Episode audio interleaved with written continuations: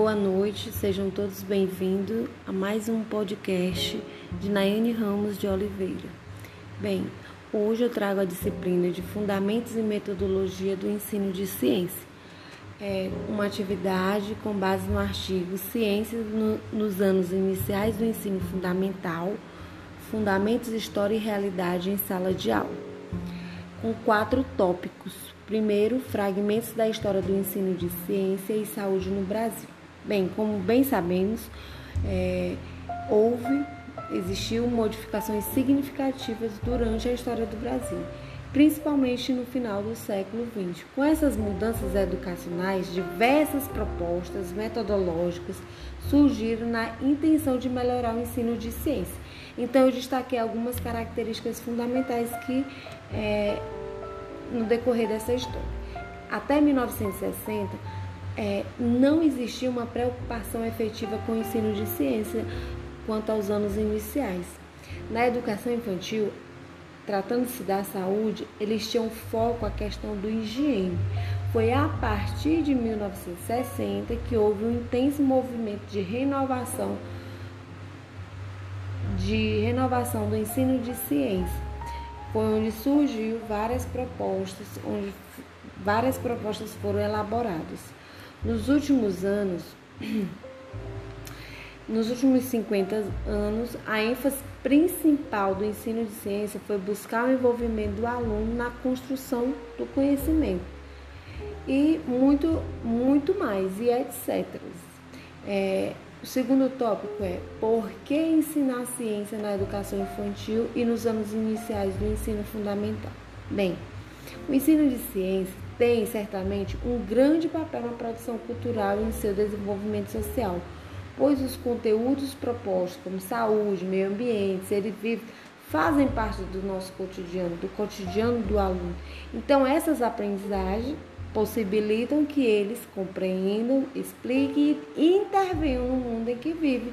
Essas experiências são ponto de partida na questão do, da, da educação infantil para possibilitar a construção dessas primeiras noções. O terceiro tópico é sobre é, o seguinte ensino de ciência e alfabetização científica. E por que ensinar ciência na escola? Uma síntese. É, é porque é, é, através da escola que se possibilita o conhecimento de determinada concepção, ou seja, é através da escola que a ciência chega até o indivíduo. A ciência é um instrumento que está a transformar o aluno, precisa re...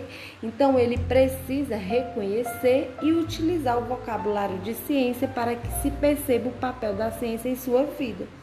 Segundo um documento de Halley, afirma que a ciência ela pode ajudar as crianças a pensar de maneira lógica sobre os seus fatos do cotidiano, ajudar a melhorar a qualidade de vida de pessoas, preparar futuros cidadãos que caminham cada vez mais no sentido científico e tecnológico e muitos e muito mais é, exemplos que temos. E o quarto tópico, e por último, é o ensino de ciência em sala de aula e os caminhos para melhorar a qualidade do ensino de ciência. Bem, a sala de aula, é, ela é preciso que o ensino saia do tradicional e passe a ser uma aula mais participativa, observacional, com experimentação, uma aula mais interativa. Enquanto a melhoria da qualidade, sabemos que parte está relacionada a duas partes, uma governamental e a outra ao professor, né?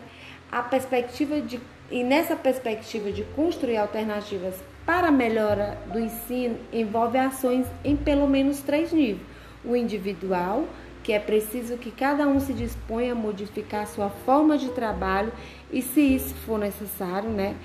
É, segundo, o coletivo, é preciso que as pessoas interessadas em mudanças juntem-se para o trabalho.